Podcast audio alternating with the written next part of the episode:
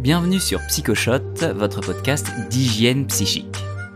Aujourd'hui, un épisode en deux parties pour savoir comment voter sans biais. Les élections approchent, vous avez fait votre choix, mais tout à coup, un doute vous assaille. Et si vous étiez manipulé par des trolls russes, par des communicants machiavéliques qui vous poussent à voter pour un candidat qui ne correspond pas à vos convictions les plus profondes?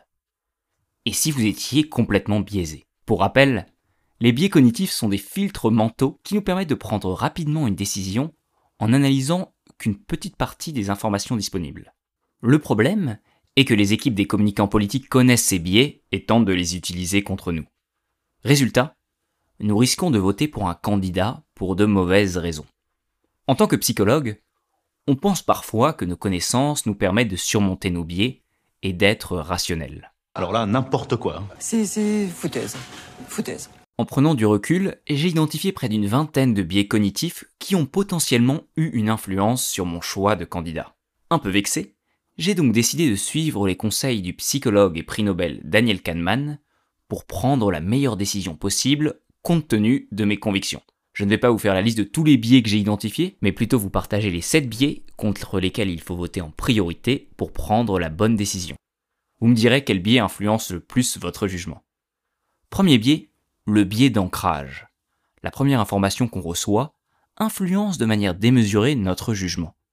Exemple de biais d'ancrage, lors de l'entretien d'embauche, plusieurs études montrent que nous nous faisons une idée claire du candidat dès la première minute. Et nous allons tout interpréter à l'aune de cette première impression. Si nous avons eu une impression positive au début de l'entretien, nous allons interpréter un balbutiement au milieu de l'échange comme du stress, alors que si nous avons eu une impression négative, ce même balbutiement vous conduira à penser que ce candidat a un vrai problème de communication. C'est la même chose en politique. La première impression que nous avons eue d'un candidat influence de manière démesurée notre avis sur lui. Par exemple, si la première image que vous avez eue de Mélenchon est sa grande colère lors de la perquisition de ses bureaux, vous risquez d'estimer qu'il n'a pas la carrure d'un président. Pareil si on vous a présenté pour la première fois Emmanuel Macron comme un banquier d'affaires. Les études sur le biais d'ancrage montrent que dans l'immense majorité des situations, nous ne changeons pas d'avis après notre première impression. Une fois que nous avons collé une étiquette sur un candidat, il est très difficile de la décoller. D'ailleurs, j'ai remarqué que j'avais collé sur chaque candidat une étiquette qui n'était pas toujours justifiée, et j'ai donc essayé de regarder leur programme et leurs actions avec un œil neuf. Ça m'a amené à changer d'avis sur un candidat que je jugeais négativement à partir d'un élément qui avait été un peu sorti de son contexte. Deuxième biais, le biais de confirmation. Une fois que nous avons un avis sur un sujet, nous recherchons uniquement les informations qui confirment notre opinion. Évidemment, comme tout le monde, je tombe complètement dedans. Une fois que j'ai un avis, j'ai tendance à lire les articles qui le confirment. Et je ne suis pas le seul. J'ai regardé un débat politique il y a quelque temps avec des amis aux convictions opposées, et de manière assez étonnante, à la fin du débat, chacun avait l'impression que son candidat était le vainqueur.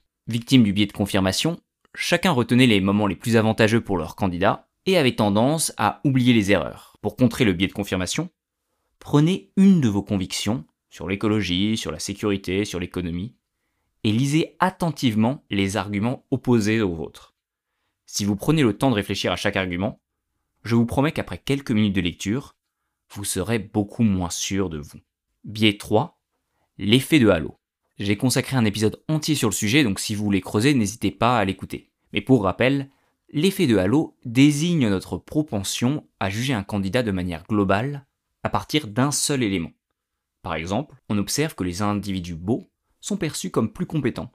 Les personnes de grande taille sont perçues comme de meilleurs chefs. Les hommes chauves sont perçus comme plus dominants, etc. Et le drame, c'est que les différentes études montrent que le physique du candidat a un impact énorme sur le vote. D'ailleurs, les chercheurs Antonakis et Dalga, de l'Université de Lausanne, ont réalisé une étude au cours de laquelle ils présentaient les photos des candidats du second tour des élections législatives françaises à 681 enfants d'école primaire suisse.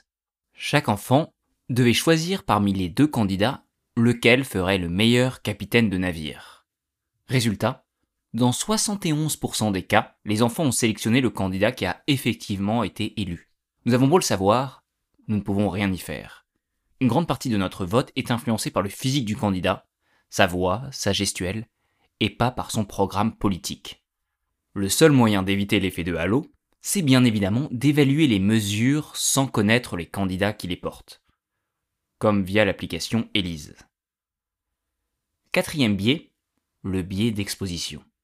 Le biais d'exposition désigne le fait que nous aimons davantage les candidats auxquels nous avons été fréquemment exposés. Plus vous regardez des interviews d'un candidat, plus vous allez l'apprécier.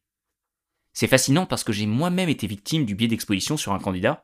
Au fur et à mesure des reportages, je ressentais de plus en plus d'intérêt pour le programme d'une personne pour laquelle je n'avais jamais pensé voter, alors même que je n'avais reçu aucun argument rationnel de nature à influencer mon vote. Biais 5, le biais de disponibilité en mémoire, qui désigne le fait que le dernier événement survenu influence de manière démesurée nos décisions. C'est pour cette raison que l'évaluation de la performance en entreprise est si désastreuse. Normalement, un manager devrait évaluer la performance d'un de ses collaborateurs sur toute l'année. Mais les recherches montrent que les évaluations annuelles se basent plutôt sur les 2-3 derniers mois. C'est la même chose quand nous devons voter. Comme vous le savez, notre mémoire est beaucoup moins performante que nous le pensons. Le fait qu'un candidat ait été mêlé à une affaire d'emploi fictif il y a 4 ans, ou qu'il ait mal dirigé la région qu'il présidait il y a 5 ans, ne va pas influencer notre jugement. Nous basons notre vote sur les éléments les plus récents. Pour éviter de tomber dans ce biais, j'ai regardé les décisions et actions des candidats que j'appréciais lors des 5 dernières années, et très clairement, ça m'a amené à reconsidérer un peu mon jugement. Sixième biais, le biais de négativité. Lorsque l'on doit évaluer un candidat, les éléments négatifs pèsent bien plus lourd que les éléments positifs. Le biais de négativité fait que notre cerveau agit comme du téflon avec les émotions positives, elles ne font que glisser, mais comme du velcro avec les émotions négatives. Elles restent ancrées profondément dans notre mémoire.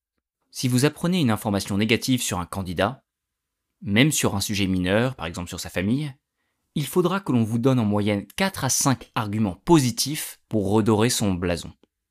Le chercheur Krosnik a montré que l'on est beaucoup plus disposé à voter pour un candidat si on déteste son opposant.